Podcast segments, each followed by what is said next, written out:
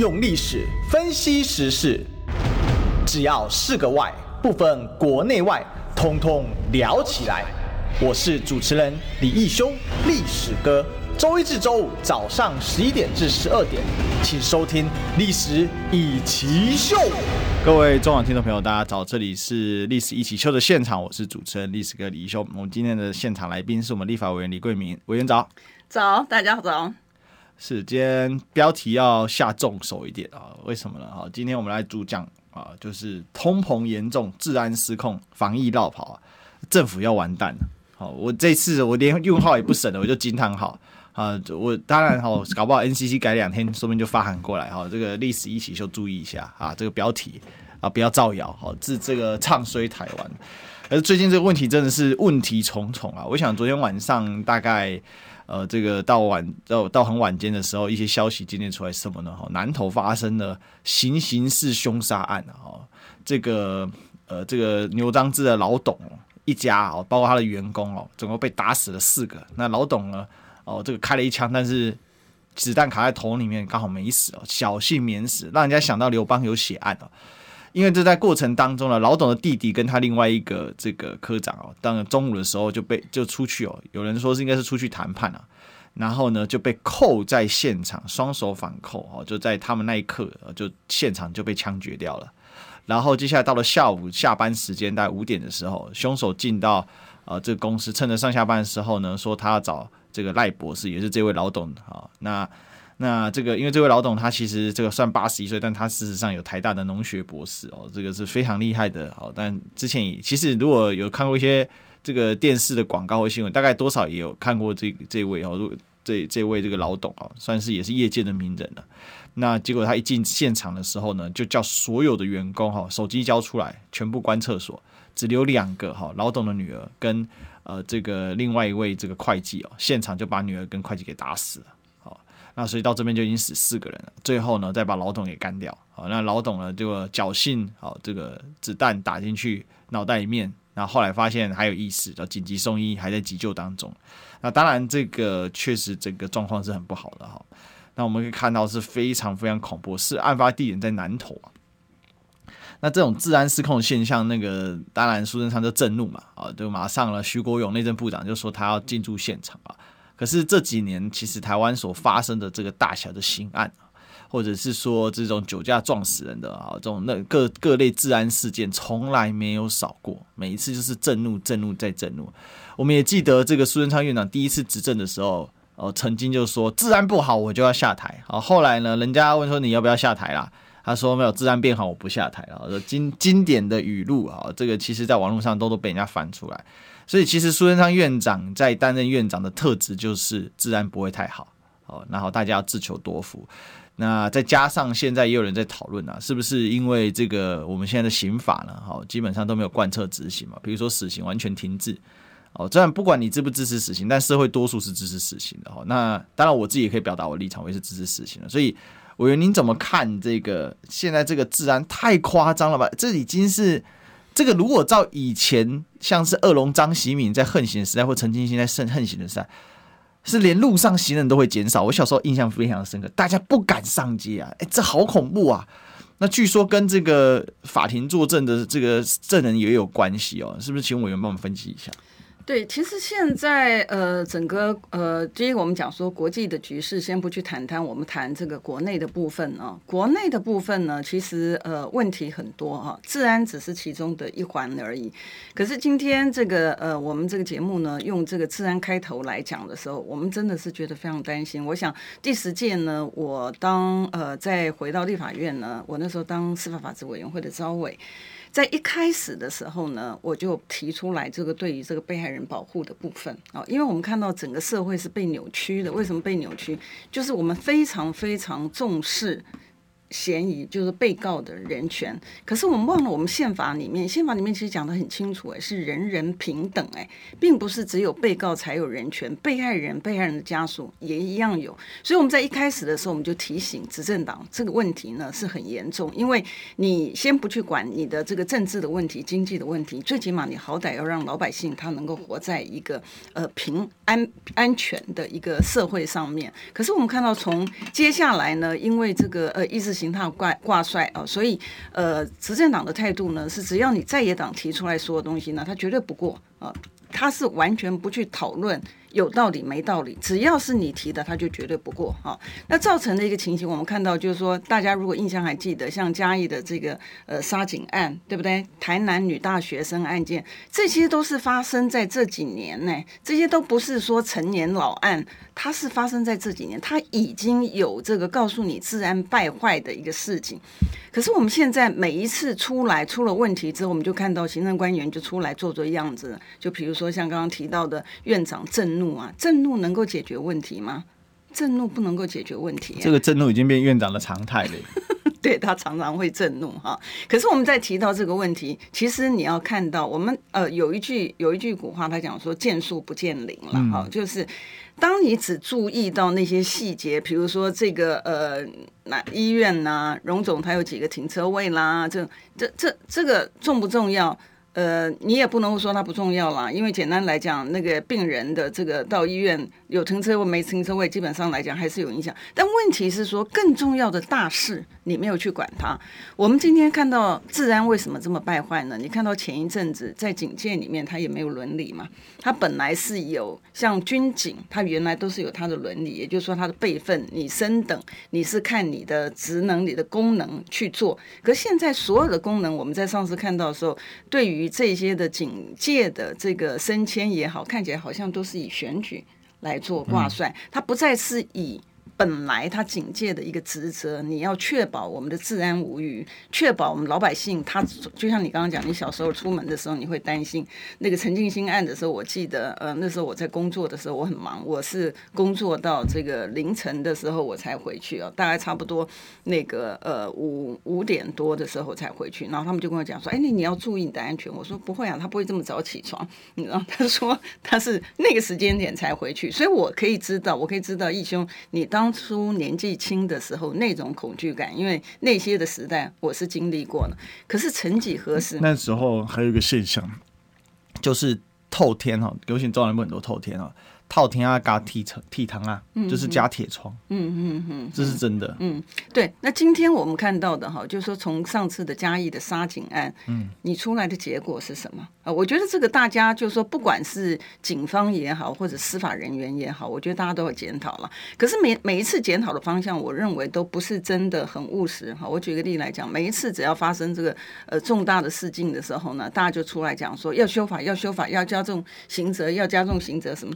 不是哎，他的法条已经在那边了。他的刑责其实也已经够重，但问题是说，你实物上面操作的时候，你没有去正真正的去落实它，那它就会产生一个你再加重再重的刑责，就像我们提到前面讲到说这个死刑啊等等，你不去执行的话，它就等于是空的嘛，没有意义。那那那对于你，你对于这些真正的，尤其你刚刚前面提到这个行刑式的这种杀人的一个方式，对于这些人，你这样子包容，你对于。这些的被害人、被害人还有他的家属情何以堪？那最重要的一点呢，是我看到这个媒体上面报道，整个的经过我是呃不太清楚，我是看媒体报告说的啊。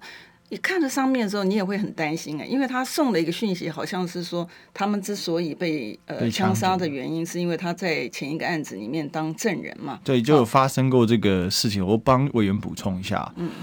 他前面这一次有人怀疑啊，是他们之前一位员工哦，那一位员工呢，曾经跟某位课长哦，但是不在这一次的设定里面哦，发生过很严重的纠纷，然后这个纠纷导致他要报复，所以他当时就拿铁棍去袭击这位呃这位这位女课长。那后来这位女课长的案件的时候作证哦，那这次被行刑的人都有上参与作证这样子。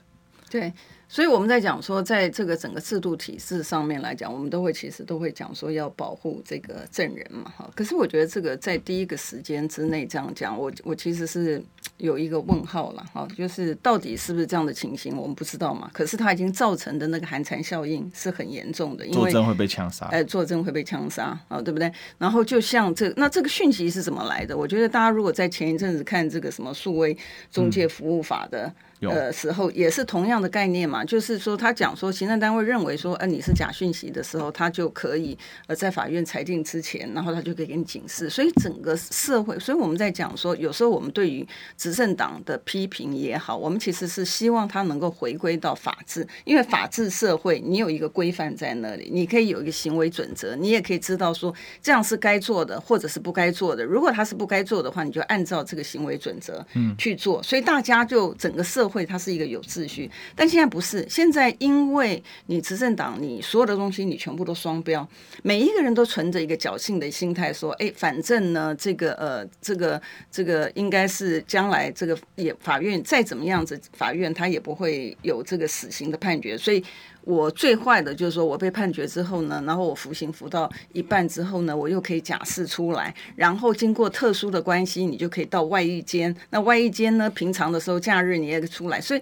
一而再、再而三的这些的讯息散播出来，这个结果导致的一个结果呢，就是这些的呃，这个社会的这个负面的这个这个分子呢，他就会觉得说，存着一个侥幸的一个心态。好，那你有这样的一个侥幸的心态，导致的一个情形呢，就是说，真正的善良的老百姓，原来他缴税，原来他服从这个法治，他期待的是别人也一样要服从法治，但最终的结果呢，却是他守法。可是别人可以不守法，然后呢，他守法的人，你对他的一个处遇呢，他真正的一个结果是他必须要去承担所有社会负面造成的一个后果，是他自己老百姓去承担。但是你高高在上的行政官员也好，或者是这些的呃负面的这个呃这个这个行为者也好，这些人呢，反而他可以走这个漏洞，可以攀亲富贵，可以逃掉他法律上面应该逃的责任。我觉得这应应该。该负的责任，所以我在讲说，今天整个社会被扭曲。我是基督徒嘛，哈，所以我们看到这个，就有点像圣经上面。我现在很不愿意讲，但是其实很像圣经上面讲的这个末世来临的时候，就是天灾人祸，然后再加上战争，哈，就是说现在目前全球的情况，我刚刚只是讲台湾呢，我还没有讲国外。你在国外的时候，你会看到的情形就更扭曲了。呃，我相信朋友们大家有在网络上面看到那个影片，哈，有很多影片了，但其中有一则。影片呢，它最触动我的心呢是什么？就是有一个呃华裔的这个男子哈，他坐着，所以你其实看不出来他其实是很高壮的，好看完全看不出来。可是呢，旁边就有一个在捷运站上面的一个这个白人呢，他其实是呃其实没有很壮啊，其实没有很壮，可是呢，他就是就是打那个华裔的男子耳光，男的我们这个华裔的男子呢，他都忍了啊，他都忍了。可是呢，这个这个。大家看到这些的影片怎么来的？其实就是从 COVID-19 的时候去宣扬说，哦，这个是从这个武汉来的，然后这个是就是都是全全部都是中国大陆导致的，然后就让这个仇视的。心理在欧美这个仇视的心态就出来，所以你看到那个那个那个 Caucasian 那个白人呢，呃，有点岁数哈，他就打这个华人打得很开心，然后打完之后坐在华人旁边的这个一一一个乘客呢，他就溜走了。所以大家已经没有那个心态是说你要站出来仗义执言，完全没有。然后等到这个华人呢忍无可忍，我看他前面已经打了很多了，这华人忍无可忍，他站起来之后，他发现他是这个呃。白人的大概高了他这个一个一个头以上，然后又很壮，坐的时候看不出来。好，这个时候这个白人他就畏缩了，然后畏缩往后退的时候呢，后来这个时间点呢，其他的乘客来了。要劝离这个这个华人，这告诉我们什么事情呢？这告诉我们一件事情，就是说，现在整个社会啊，它已经没有其实你本来的一个呃制度，完完全没有是非了，嗯、完全没有是非。然后呢，你反而你后来要正当防卫的人一站起来之后。然后反而变成好像是你的错，所以他已经不是看整个事情。我觉得这个就是我们今天很多的善良老百姓同样面对类似的问题。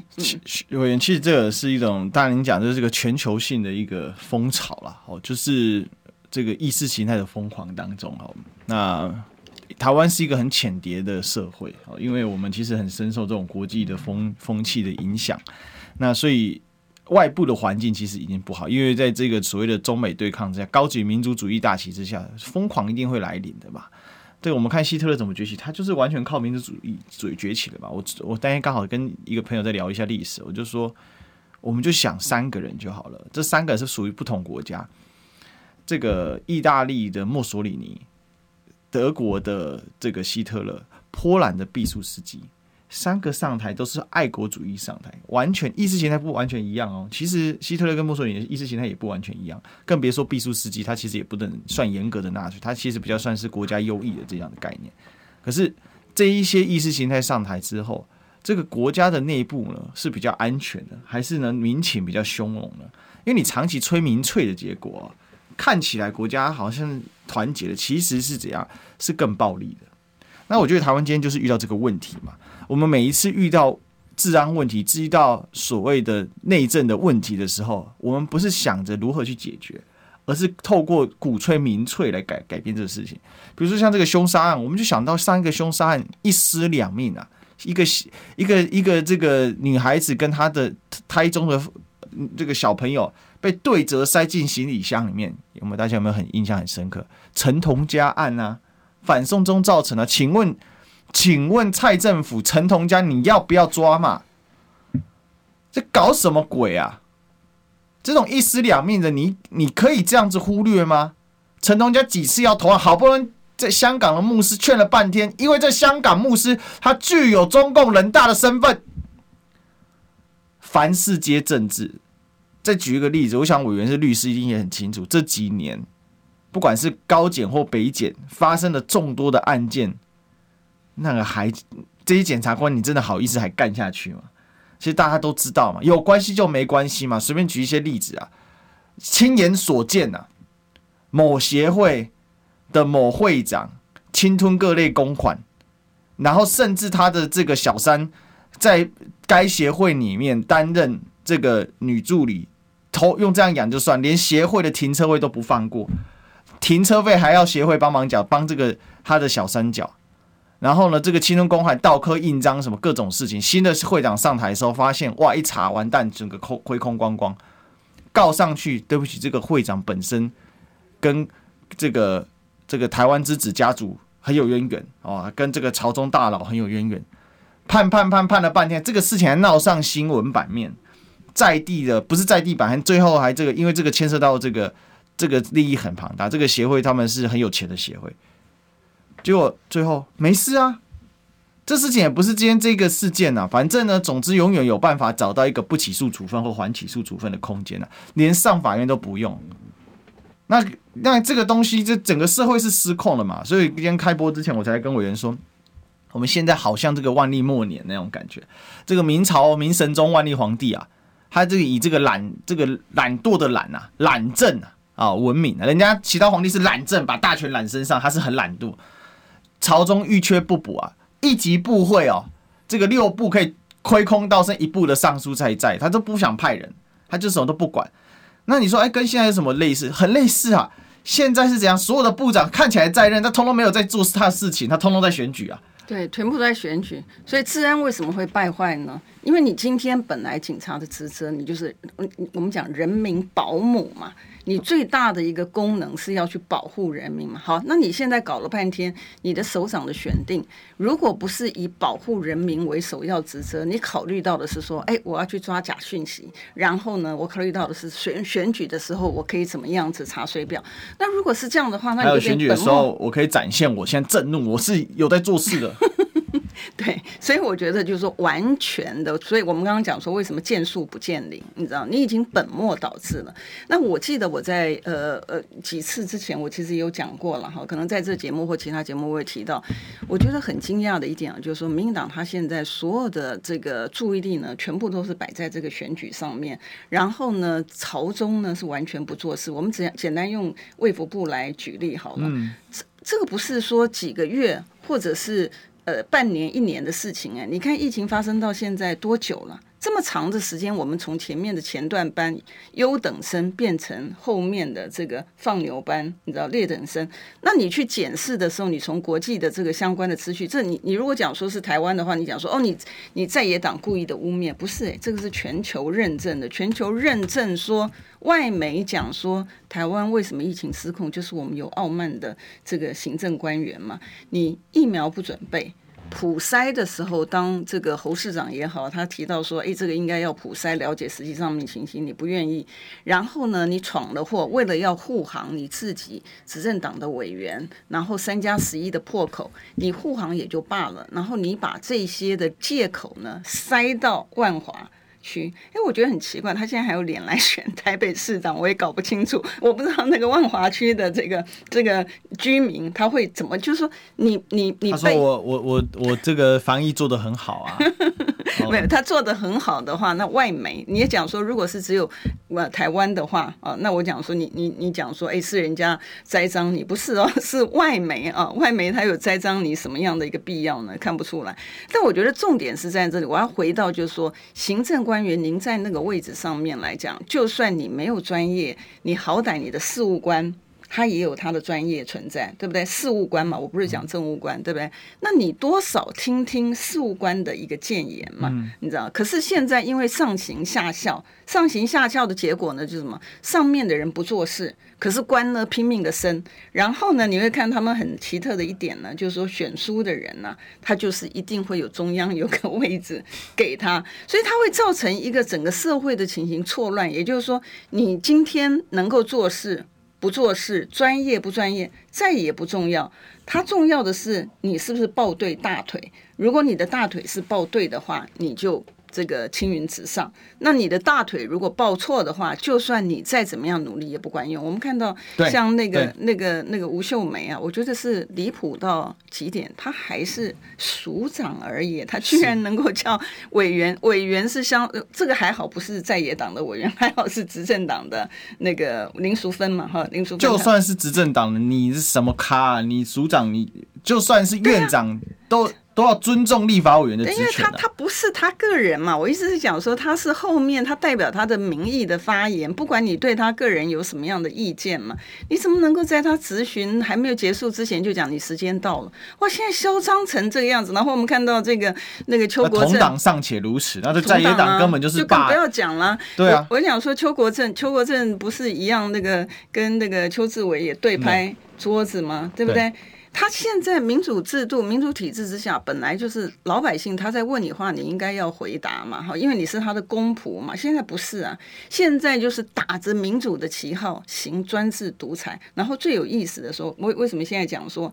我你我不知道历史哥今天有没有看到一篇报道，但我不知道它真实性如何了哈。但是问题就是说，他跟我在立法院听到的雷同，听到什么东西呢？我记得我以前有提提到过，就是这个呃，执政党的委员呢，他们在私下一小撮在那边聊天的时候，就大家就在讲说接下来是什么样子，然后就是说接下来是老大。你知道老大的意思，要看老大的意思，然后就有一个这个这个高徒啊哈，某一个人的这个高徒呢，就讲说，这个老大可不是你想的这个老大哦，你知道，也就是说 还有好几个老大，没有，他现在你可以看到他内部的这个派系的这个分赃哈，然后所有东西只有在安插位置啊，把这个位置排排满。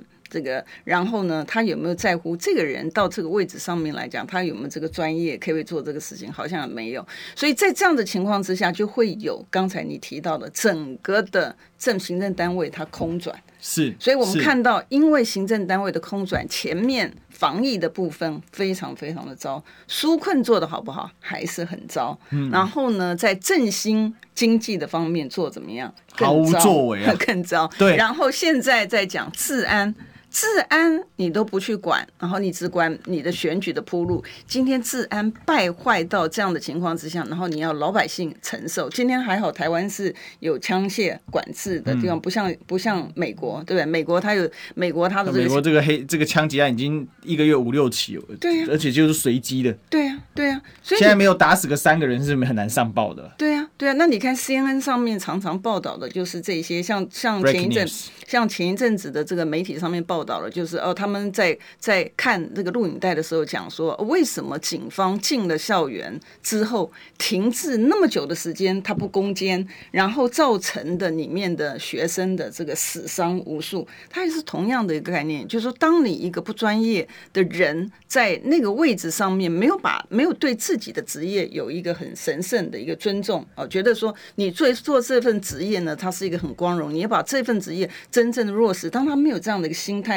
的一个结果呢，就是他在那个位置上等同于他不在那个位置上。其实更糟的不是等同，应该是讲说那个位置上没有人比有一个不适任的人在那个位置上，其实的结果是更糟的。是，所以其实现在整个最大的问题就在这里嘛。我突然想到一句话啊，强凌弱，众暴寡了。哦，就现在就恃强凌弱嘛。哦，我就是示众暴暴力你这个少数嘛。那这个就是我们现在台湾现在很严重的问题。事实上哦，治安的失控不过是这一系列一系列整个社会失控当中啊，它必然出现的一个状况。现在叫做什么？现在叫做光天化日之下，盗匪公行杀人呐！哦，就是这么严重的状况哦。那我想啊。苏贞昌这边震怒，根本就没有看到问题的核心。啊，为什么没有看到问题核心？因为他们根本没有要解决这个问题嘛。因为他们第一时间打死人，他是想什么？想着我又可以震怒，可以做新闻了。但我也要做个广告，我们进广告。用历史分析国内外，只要是个“外”，统统聊起来。我是主持人李易修，历史哥，请收听《历史易起秀》。欢迎回来，这里是历史一起秀的现场，我是主持人历史哥李修。我们今天现场来宾是立法委员蔡李桂敏 委员长。你把我当别人了？呃，对对，我就突然突然突然这个不小心想要讲到，哎，因为前两天才访问这个蔡委员。对，我我听我听你讲蔡，我就想说，哎呀，因为我太常想访问两位委员了啊，这个大家感情好，这个这个常常一起在做做节目。这个刚才其实我们讲到说，呃，整个失控啊，嗯，out of control。那其实这个失控也不止这一件事情啊。这件委员对一件事情失控表达了呃很高的关注啊，什么就通膨啊。事实上，物价的失控，治安必崩啊。为什么刚才委员提到这个美国的这个治安事件，这是个经典例子嘛？就美国现在经济垮了嘛，垮了就是疯狂的枪杀案，因为我有什么不顺？过去不顺的时候，我们今天经济不好，什么政府会说啊，检讨，有人该下台下台，哈，然后赶快去做事情。美国也是一样啊，现在吹民吹风啊，有时候不顺，那川普就告诉你一件事情，你不顺就是这些王八蛋造成的。什么王八蛋？他们抢你的工作，那些有色人种，那当然就一堆孤狼式犯案嘛。最近几起哎，孤狼式犯案就是这种，他就是不爽他他的这个未来被侵夺，他未来被侵夺，他并不是去检讨说这个政府施政效能的失控。而是呢，他把它怪罪于少数人种。那在台湾就另外一种呈现嘛。他现在呢，这个遇到问题呢，他就怎样？他就怪罪中国嘛。对，他虽然没办法，还好我们还不能从肤色来分呢，不会说哦，因为今天青中肤色比较黑哈，那个青美肤色比较绿这样子，然后没有这种这种感觉哦。啊，不然的话，搞不好路上就黑人跟绿人就杀起来了。哦，所以这个问题，但是现在美国的这个通膨指数。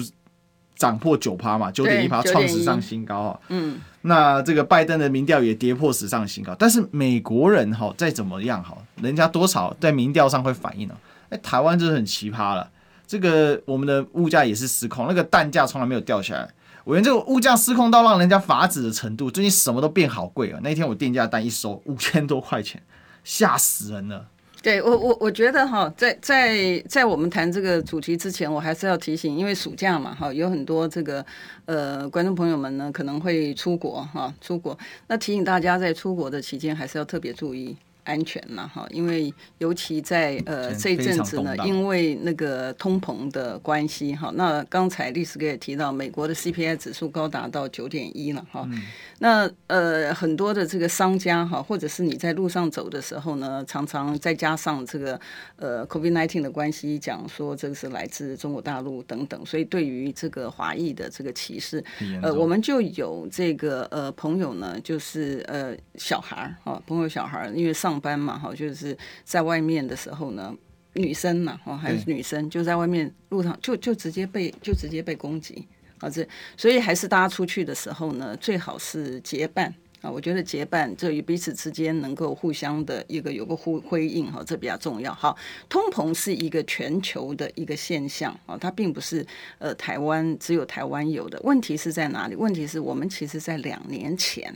呃，两年前我一上任的时候呢，我们就提醒了行政单位，国际有这样的一个趋势啊，那个时候还只是趋势而已，有这样的趋势。那我们的行政单位有没有预先注意到这样的趋势，然后有一些的规划的因应？我们在过往的两年来，哈，我想栗子哥很清楚嘛，好，朱局长就是在去年的时候，这个已经是历史歌宇宙的经常被点名人物了。对，在在到去年为止啊，到去年为止，他说对朱泽明。他到去年为止，他都坚持我们的 CPI 呢只有一点九多而已，还没有超过二，所以绝对没有通膨的问题。然后在今年的时候，我们问他的时候，他还是咬死没有通膨的问题。可是大家去看看实际上面的数字啊，实际上面的数字是什么样子？那这是第一点啊。所以我们我刚前面为什么提到说有一个不适任的人坐在那个位置上面，他比没有人更严重，因为他耽误了黄金时机。啊，他如果不要去一个适任的人，他听到的时候，他开始去做规划，然后去想怎么样子的一个阴影，因为大家不要觉得说通膨这个这个呃是。是，就顶多贵一点而已，不是诶、欸，我们看到现在我们在提到 K 型经济的时候，就是他把中产阶级、社会稳定力量的中产阶级往下打了。那为什么这样讲呢？我们的实质薪资因为通膨的关系，你就想想看，你有一百块钱嘛？你本来一百块钱可能可以买十碗牛肉面，我是举例了哈，当然不会，对不对？你可以买十碗牛肉面，但现在因为通膨的关系，假设它涨了，比如说它变成十五块钱一碗，你能够买十碗牛肉面吗？很简单的。简单数学是你就是不行嘛，所以你的钱变薄了，你的钱变薄。那很多人这个行政单位就讲说，哎，我给公务人加薪啊，我给他加薪四 percent，你的四 percent 比通膨的这个百分比，它他就被它吃掉了。所以你表加四 percent，但是我们现在是一个月就要涨两三趴，所以它已经被通膨吃掉，吃掉之后呢，它就会变成我。所以我们看到今年的我们的实质薪资啊，它是负的。它是负成长。简单来讲，就是说，为什么讲说是薪资怎么会负成长？就是你的钱变薄，你的原来的所得，你能够去消费的东西，它变少了。所以我们才讲说钱变薄，是用这样子去形容。好，那因为你钱变薄的关系呢，你会相对应，就是你会害怕去消费。好，因为你担心，就是说你你你需要用的时候没有，再包括医疗，再加上 COVID-19 的关系，你并不是只有日常的需求，你还包括有这些医疗的紧急的一个状态。所以呢，在这样的情况之下，你就不敢去消费。好，那我们知道整个经济经济的三大引擎啊，除了这个出口投资之外，有一个是消费啊，消费。那消费的部分，当你不敢消费的时候呢，那经济的这引擎它就是迟缓。那再加上你投资。不好嘛，然后你的出口业绩也不佳嘛，啊，所以造成的情形就是说，你就像开车的时候，这个引擎呢，它就慢慢慢慢的停下来，所以才会有说通膨。像国外他很担心的一点啊，国外担心的一点就是说，当他在升息，可是他要知道他的这个顺序，他的下的这个手过重的一个情况之下，它导致的就会变成什么 recession。它会变成那个萧条，整个经济萧条的一个情形。所以，这个行政单位在出手不出手，出多重的手，它其实对于后面的影响是非常非常重要的。它那个过那个拐点不处理的话，哈，嗯，因为经济是一种这个螺旋效应，它上去的时候你添油加柴，它一直滚上去；它下去的时候你没办法踩刹车哦，它一个下去就就崩掉了。这是其实是这很重要的。那你如果都不挡的话，就是变成什么？所以就停滞性通胀嘛，就简称滞胀嘛。就是你的这个物价一直往上，可是你这个你的整个这个消费能力反而是下滑了，那这就完蛋。这这就是进入一个。负向循环，那接下来就很严重了。对，所以我才讲说，当你主事者啊，就是说你在不管你执掌哪一个领域的，像我们看到陈时中，当然是我觉得他根本不及格了哈。虽然他后面讲说他觉得他及格，但我不知道他基础是什么。但我们讲到这个财经部分哈，财经部分的部，当你不是这个领域的，你大概就不了解。像我刚刚前面讲的，这个它是它是一环扣一环的，对啊，它是一环扣一环。所以如果你的处置的方式呢，你是。没有自己的一套的一个规划，没有你的应应的措施，然后你是看老美做什么，你跟着去做的话，这个很危险的。为什么？因为美国的经济体跟台湾的经济体它其实是不一样的，是完全不一样。然后我们的重点。其实也是不一样，我们是出口型的浅碟式的这个经济体，所以你不能够学着老美做，因为它有它的市场啊，然后它是它是大国的方式，我们是小而美的这个情形，所以你可以拿。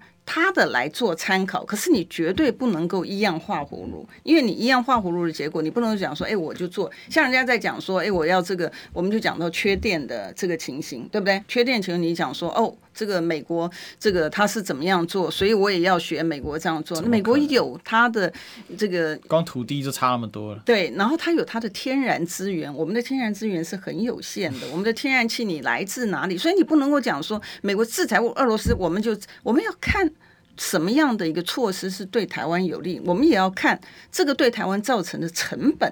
呃，是多大？因为毕竟这些东西是谁在承受？全民在承受。所以，当你这些高官呢，所以我才讲说，这个如果是不好的，我们宁愿没有，因为没有，我们最起码还有事务官，事务官有他的这个体制啊。至少事务官不会被干扰嘛。哎，是对。其实，其实每一个国家哈，其实很重要的一点，其实事务官呢，因为事务官就有点像我们在民间的这个呃中产阶级，它是一个稳定的力量。那事务官呢，他有他在长期在他的体制里面。他可能对于大方向他没有办法啊，大方向没有，因为他在他毕竟有他的这个局限，他的领域的局限。可是呢，他可不可以把他那部分的局限做好？他可以啊，他可以。所以，但是你现在拉了一个不懂的人进来做了一个决策，这个决策呢，你觉得说，哎，老美怎么样做，然后你就跟着老美去这样做，就。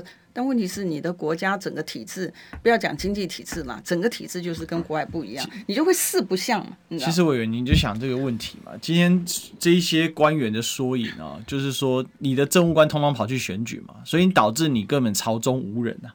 这些人除了在朝中耍官威啊、怒骂、怒斥立法委员之外啊，他其实没有在管真正的事情。那剩下这些事务官呢，像朱泽民这一种，就是一堆哈巴狗啊。我就敢点名朱泽民哈巴狗啊，不然你就告我啊！因为这很看了很讨厌，为什么很讨厌？叫他做事情从来没有认真做过，那个 CPI 硬要控在一点九趴，你调了一堆指数，当当别人是瞎子，太过分了。早上刚好讲到这个，我就就火气就上来。早上刚好又有这个这个所谓的塔绿仔，这这又在 YouTube 上跟我吵的，吵什么？他他在吵说这个美国的 CPI，昨天刚好晚上我做节目讲美国 CPI 九点一破纪录，然后我们在讨论这个，他说为什么你不讨论中国？中国 CPI 那么高，你有没看到？我去查二点五，跟美国差那么多，是要讨论什么？中国反而是这一波里面货币贬值最少，股市在上涨，然后 CPI 稳定，因为人家有做存粮，有做很多事情。当然它还是会涨，为什么？国际的饲料价格、肥料价格涨成这个样子，原油价涨成这样，它能涨那么少？呃，在在讨论就更打脸，他他没有，他就是要带你风向。然后我就这样回他，他跟我推了一个贴了一个莫名其妙的一个连接，就说这个 CPI 都是假的，中国都是造假的。我就想说，你如果要贴中国照，你贴台湾好，你就贴朱泽民的脸就好了。马上朱泽明脸上写就是造假，跟林志坚的论文一样，造假抄袭。但有个东西假不了，广告假不了，进广告。用历史分析国内外，只要是个“外”，统统聊起来。我是主持人李易修，历史哥。请收听《历史以奇秀》，欢迎回来，这里是《历史以奇秀》的现场，我们是主持，哎，这里是主持人历史哥李易修。我们今天的现场来宾是呃立法委李桂明委员。大家好，大家好。呃，这刚才讲的太高兴了，这 突然间不转过来啊。事实上，我们刚才真的蛮生气的啊，所以就有点这个火大。就是为什么火大呢？因为现在整个台湾是完全就是失控了。我们通膨的问题刚才讲了，治安也失控，防疫又落跑。然后学术还抄袭，我们上个礼拜刚好就讲学术抄袭，没有一件事情是对党的哦。那现在的问题在于说，你跟这一些这个官员提出实质问题哦，比如说委员最近一篇社论就有引用一个这个主计处的，这是主计处的数字哦，一百一十年实质薪资是四万零啊四万三千零三十五。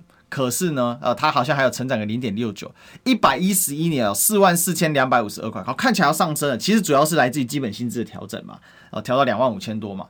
那可是你的实质薪资倒退负零点二，那事实上这个数字啊，在朱泽明手上做我都不太相信啊，因为他这个调这个指标太多了，他都会讲出那个哦，这个俄俄阿米耍这个三十块还三十五块的这种事情，就完全脱离围场的。所以其实现在的状况是更严重的，而且这种华丽的口号啊。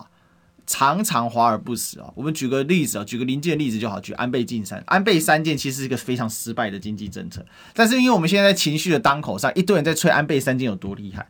可是问题，安倍三件就是完全失败的。安倍上台的时候，日本 GDP 是六兆啊，六兆多啊。安倍下台的二零二零年的时候啊，过了八年，他的 GDP 剩五点零四兆，他的世界占比从百分之八趴多掉到连六趴都不剩。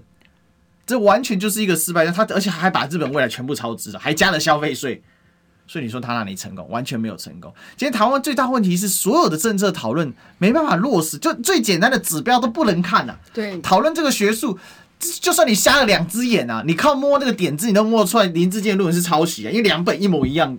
现在有人在卖那个网络做这个论文神器，上面只要 Ctrl C 加 V，为什么 Ctrl C 叫复制，Ctrl V 叫贴上，只要会复制贴上，这个论文写完了。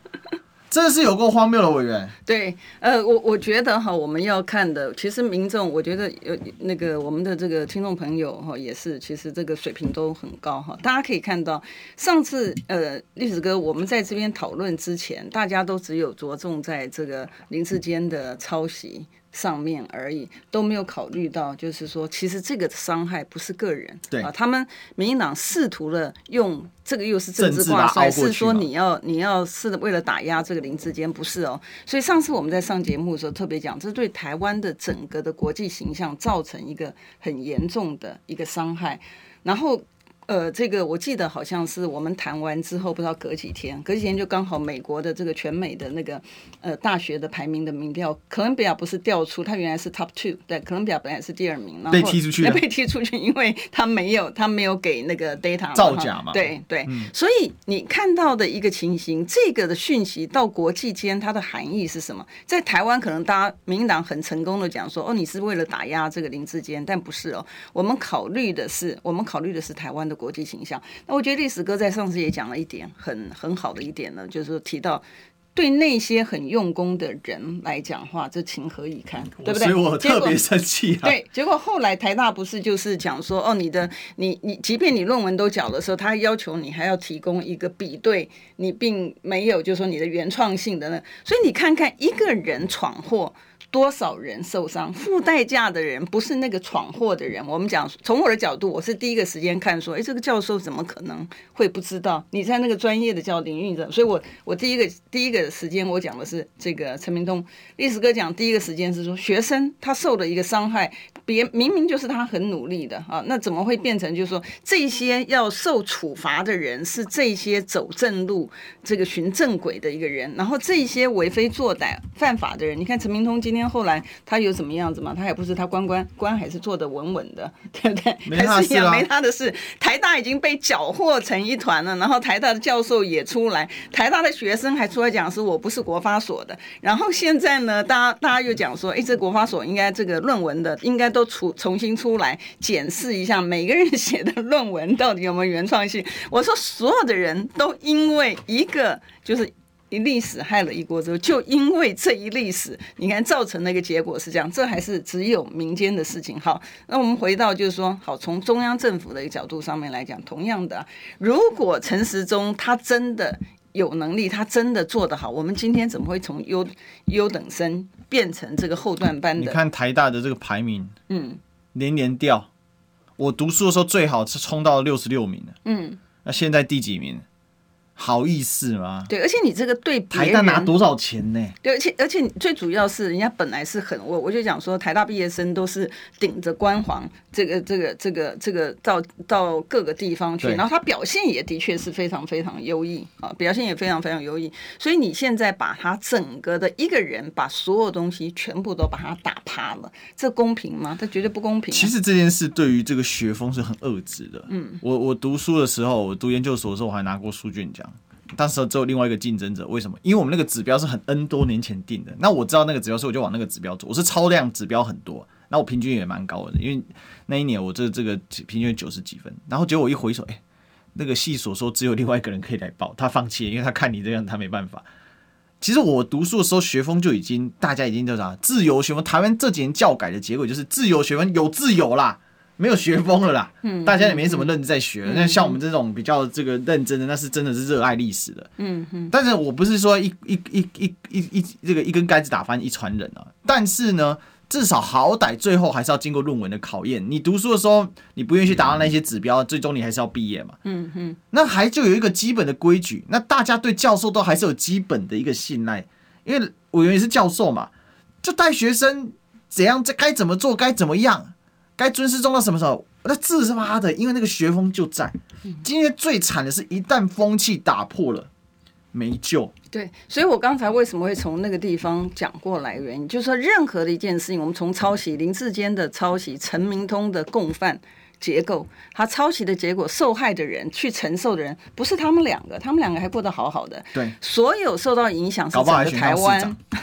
对，你知道，如果如果他有公平机制，我是不认为他该选上了，但我们永远不知道，对不对？好，但是我的我的重点是在讲说，受承受的人是整个台湾的人民，台大的国际的一个声誉，对不对？然后台大的毕业的生，同样的，刚刚你提到这个物物价通膨的，我我并不是讲说所有的主计长都不好啊。我们也曾经是有不错的这个主计长，你主计长其实就像是国家的这个大掌柜。你之所以为大掌柜，就是说整个国家的财政的部分呢，你必须要真的很了解。那你看看这个呃这个朱泽明的情形，他其实是把所有的曾经担任过主计长，我觉得他都觉得曾经担任过主计长的人一定都觉得自己很衰了，就因为 这个朱泽明的关系。主计处就是这个臭臭不可闻问的地方。对，但事实上是不是主计总处的里面？的成员品质，就朱泽明，他就想巴结，对他就是不是嘛，所以你就是把这个单位，你把这个单位污名化，你把这个单位污名化是一个小事，好，是一个小事，但比较重要的是说，好，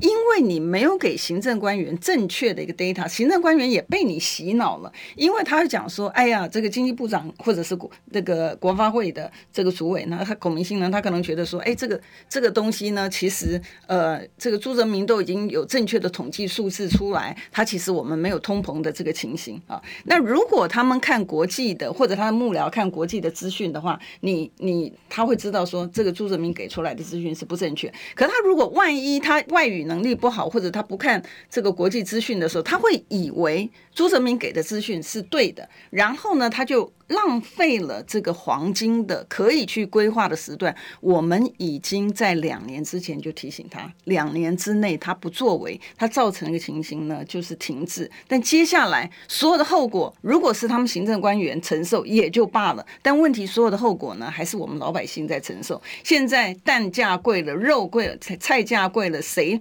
买谁花这个呃变薄的这个薪资去买，就是我们老百姓啊。所以老百姓要有心理的准。准备行政官员他怠惰，但是很多的讯息呢，因为台湾是浅碟式经济，它是跟着国际的局势走，所以当国际有这些通膨的这个压力存在，然后有物价上扬的指数，然后有这个升息的压力，像类似像这些都是。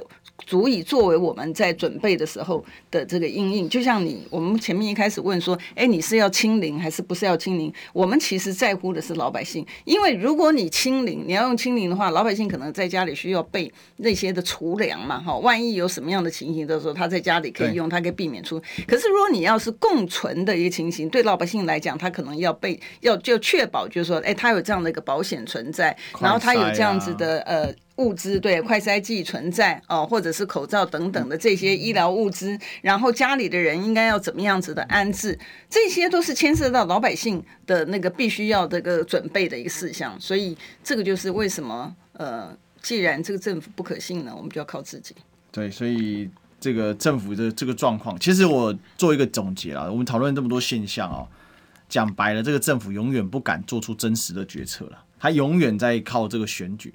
那现在惨的结果就是这些政务官每天跑选举，那这些事务官要帮政务官选举，帮选举，而不是帮他把事情做好，然后并且以这个我来获得功勋哦。警政署长的这个替换，好，大家就去观察一下。所以最后最后几句话很简单，现在不是螺丝钉松掉，是结构性的垮掉，这是台湾现在很危险的现象哦。而且呢，你就看到那个顶接下来在滑落的时候，那是非常非常的迅速的。所以我，我我们真的大家好，这个只能啊，这个自求多福，一起来努力吧。好，今天谢谢李贵敏委员，谢谢历史哥。好，那我们的这礼拜的节目就到这里，我们就下礼拜一再相见，拜拜。